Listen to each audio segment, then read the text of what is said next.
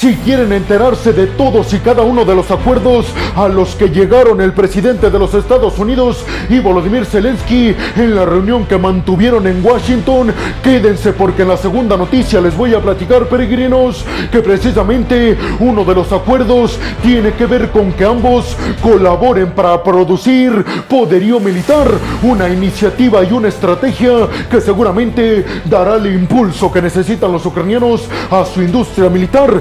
Esto para que ya no dependan única y exclusivamente de la ayuda que llega desde Occidente. Abróchense los cinturones porque vamos a arrancar con una noticia que viene desde un ataque con misiles de crucero en contra de puestos militares que tiene Rusia en la península de Crimea, específicamente en su base naval en Sebastopol. Y es que tenemos que hablar sobre el hecho de que el día de ayer por la noche, por lo menos un misil de crucero logró impactar con éxito un cuartel general de la Marina de Rusia en Sebastopol. Además, se llevó a cabo un importantísimo y gigantesco ataque cibernético en contra de todas las instalaciones de Internet del ejército ruso en Sebastopol y en toda la península de Crimea, lo que obligó a las autoridades a dar un toque de queda en la península. El Ministerio de la Defensa de Rusia, liderado por Sergei Shoigu, dijo que al menos un militar ruso había desaparecido después de estos ataques. El nuevo ministro de la Defensa de Ucrania, Rustem Umerov,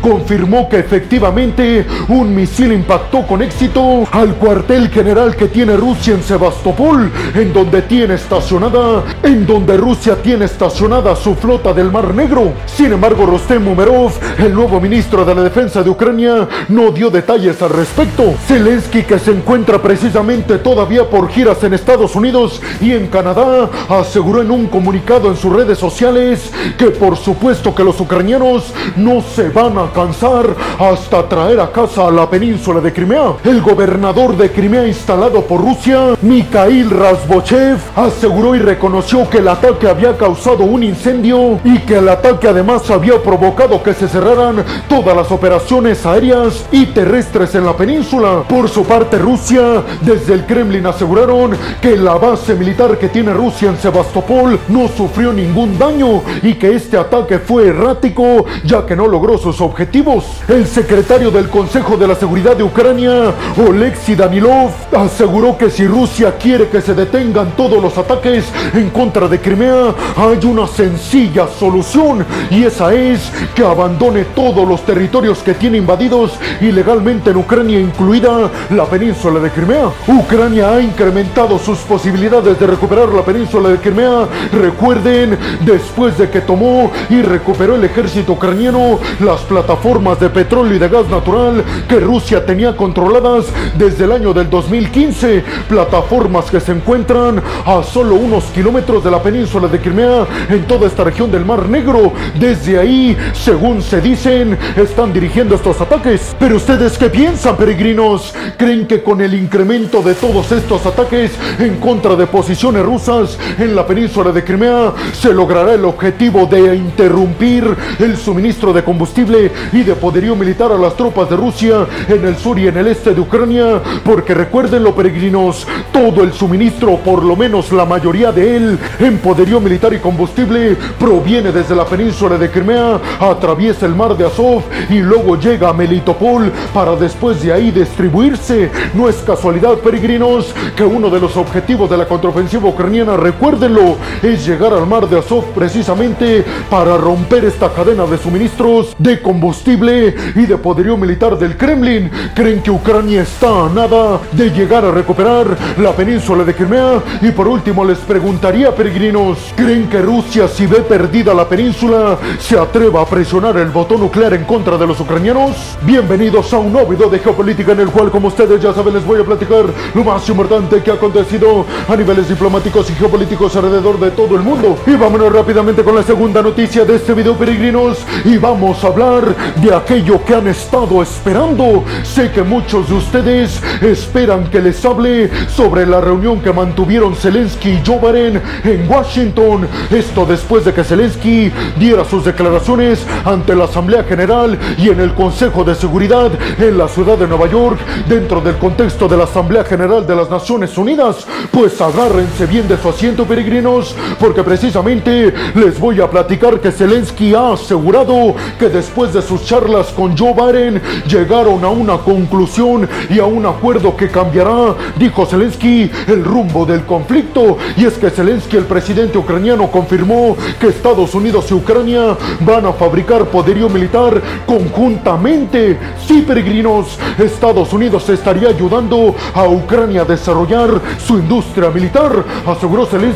Eso nos va a dar una ventaja sobre Rusia y sobre todo nos va a hacer que dependamos cada vez menos de la ayuda militar occidental y cada vez más de lo que vamos a producir en nuestro propio territorio con la ayuda de la potencia militar estadounidense. Zelensky además le agradeció a Joe Biden que anunció después de su reunión en privado con Zelensky un paquete de ayuda adicional a Ucrania de 325 millones de dólares en equipamiento militar, algo que yo ya les había adelantado hace algunos días, peregrinos. Zelensky aseguró que este acuerdo para fabricar conjuntamente Estados Unidos-Ucrania poderío militar no solamente va a ayudar a la industria militar ucraniana, sino que además va a aumentar el número de puestos de trabajo en Ucrania, pero sobre todo dará un impulso gigantesco para que Ucrania logre fabricar todo lo que necesita para repeler la agresión de Putin. Se está diciendo en medios internacionales, sin embargo, no es algo que yo les pueda comprobar, peregrinos, pero se está hablando que en la reunión en privado que mantuvieron Joe Biden y Zelensky, Joe Biden se comprometió a entregar unos pocos de misiles de largo alcance a TAMS. Sin embargo, no es información completamente asegurada y corroborada, ya que no se ha especificado cuántos misiles y cuándo se anunciarían. Pero eso es lo que se está diciendo en medios de comunicación estadounidenses, que Zelensky logró traerse la promesa de Joe Biden de que pronto entregarían los sistemas de misiles a TAMS. Zelensky aseguró que para llevar a cabo este acuerdo de la fabricación conjunta de poderío militar entre Ucrania y Estados Unidos van a participar, escuchen bien esto peregrinos, cerca de 2.000 empresas armamentistas estadounidenses, 2.000 peregrinos que van a estar ayudando a Ucrania a producir poderío militar en territorio ucraniano. Les recuerdo que Volodymyr Zelensky también durante esta visita a Washington habló ante el Congreso de los Estados Unidos frente a demócratas y republicanos y se trajo la promesa Zelensky de republicanos y demócratas que independientemente de si gana Joe Biden una vez más las elecciones o si gana Donald Trump, no se verá interrumpida la ayuda militar y económica a Ucrania. El paquete que anunció Joe Biden va a incluir principalmente municiones y más sistemas de defensa aérea, precisamente para evitar que Rusia dañe la infraestructura eléctrica ucraniana, ya que estamos entrando al invierno, darán más bombas de racimo, más sistemas para quitar y desactivar minas explosivas, más sistemas de defensa Javelin y Stinger y más baterías de defensa aérea Hawk que sirven para destruir drones militares kamikaze. Por último, Volodymyr Zelensky se reunió en Washington con Lloyd Austin, el secretario de la Defensa de los Estados Unidos, y se dice que abordaron más que nada el avance de la contraofensiva ucraniana cerca de Bakhmut en el este y en el en los avances que tuvieron en Robotine y en Uroshaine. ¿Ustedes qué piensan, peregrinos? ¿Creen realmente que Estados Unidos y Ucrania logren aumentar las posibilidades de que la industria militar ucraniana produzca lo que necesita el ejército ucraniano para evitar que Rusia conquiste el territorio que tiene en el este y en el sur? Y sobre todo les preguntaría, ¿creen que sean ciertos estos rumores de que Zelensky se llevó la promesa de recibir próximamente algunos misiles ATAMS? Que recuérdenlo, pueden llegar con una precisión del 100% a tocar objetivos que se encuentren hasta 300 kilómetros de distancia. Una barbaridad. Y vámonos rápidamente con la tercera noticia de este video, peregrinos. Y agárrense bien de su asiento, porque la isla taiwanesa está diciendo a todo el mundo que China podría estarse preparando en estos momentos para agredir o inclusive para invadir a la isla taiwanesa en los próximos meses. ¿Por qué estamos diciendo esto, peregrinos? Pues nada más y nada menos que Tsai Ing-wen, la líder taiwanesa, dijo que el Ministerio de la Defensa de Taiwán está viendo maniobras aéreas y marítimas de China bastante extrañas. Ya no es noticia que China tiene un montón de aviones militares y de buques rodeando la isla llevando a cabo ejercicios militares. Sin embargo, la líder taiwanesa especificó que estos ejercicios militares que está realizando China en estos momentos son bastante extraños y que sin lugar a dudas se está preparando para invadir a la isla taiwanesa. Tsai Ing-wen especificó que por lo menos 103 aviones militares están alrededor de la isla y más de 50 buques militares a niveles marítimos. ¿Y qué más dijo Tsai Ing-wen, la líder de Taiwán? Pues aseguró que en estos momentos en los cuales se está llevando a cabo la Asamblea General de las Naciones Unidas, por favor, todos pongan en la mesa el tema de que China no debe de cambiar el status quo en la región del Indo-Pacífico, refiriéndose obviamente a invadir a la isla para anexionarla mediante el sistema político y económico al Partido Comunista Chino. Pero ustedes qué piensan, peregrinos? Me gustaría conocer su opinión al respecto de si piensan que China se está preparando para una invasión inminente y muy próxima a la isla taiwanesa o creen que es paranoia de los líderes militares y de la propia líder taiwanesa Tsai Ing-wen al ver tantos aviones y tantos buques militares de China a su alrededor. Y vámonos rápidamente con la cuarta noticia de este video peregrinos y ahora vamos a hablar de Israel y es que Benjamin Netanyahu, el primer ministro israelí, le tocó el turno de hablar ante la Asamblea General de las Naciones Unidas y aseguró que sí está muy cerca de concretarse un acuerdo para la normalización de las relaciones entre Israel y Arabia Saudita, un acuerdo del que ya hemos hablado en repetidas ocasiones en esta página, peregrinos. Netanyahu dijo que este acuerdo tiene como principal objetivo evitar que los enemigos de Arabia Saudita, Israel y Estados Unidos lleven a cabo acciones agresivas en todo Medio Oriente y el Golfo, refiriéndose obviamente a Irán. Sin embargo, peregrinos, les recuerdo que en este acuerdo Arabia Saudita y Estados Unidos están intentando incluir a Palestina. Sin embargo, Israel se los está poniendo muy difícil. ¿Qué quiere Palestina al respecto, peregrinos? Pues básicamente que a cambio de normalizar las relaciones con Israel, se lleve a cabo la conformación de dos estados, Israel y Palestina, y Palestina conformado por Cisjordania y la Franja de Gaza.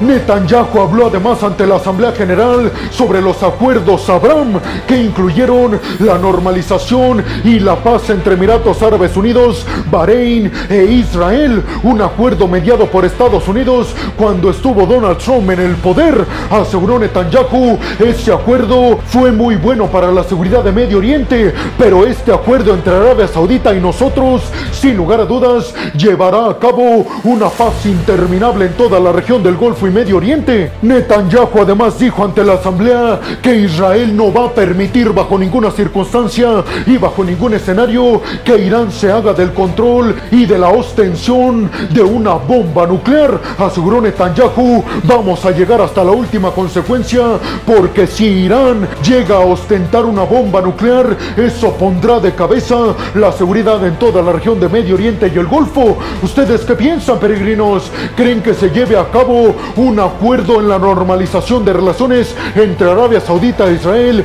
y Palestina? Y sobre todo, ¿creen realmente que Irán es el enemigo que nos pintan los aliados de Israel en esta región, Arabia Saudita y Estados Unidos? Y vámonos rápidamente con la quinta noticia de este video, peregrinos, y es que también le tocó el turno al líder de Palestina, y es que Mohamed Abbas habló también ante la Asamblea General de las Naciones Unidas, asegurando que si Palestina no era incluido en este acuerdo entre Israel y Arabia Saudita, nunca iba a haber una paz realmente duradera en Medio Oriente y el Golfo. Pidió a las Naciones Unidas que aboguen por la conformación de dos estados, de Israel y Palestina, y pidió además que la Asamblea General de las Naciones Unidas organicen una cumbre en donde se centre el conflicto en Palestina. Estados Unidos y Arabia Saudita se han comprometido con Palestina, como se los dije en la noticia pasada, para incluirla en estos acuerdos de normalización y paz entre Israel y Arabia Saudita. Ya hemos dicho, peregrinos,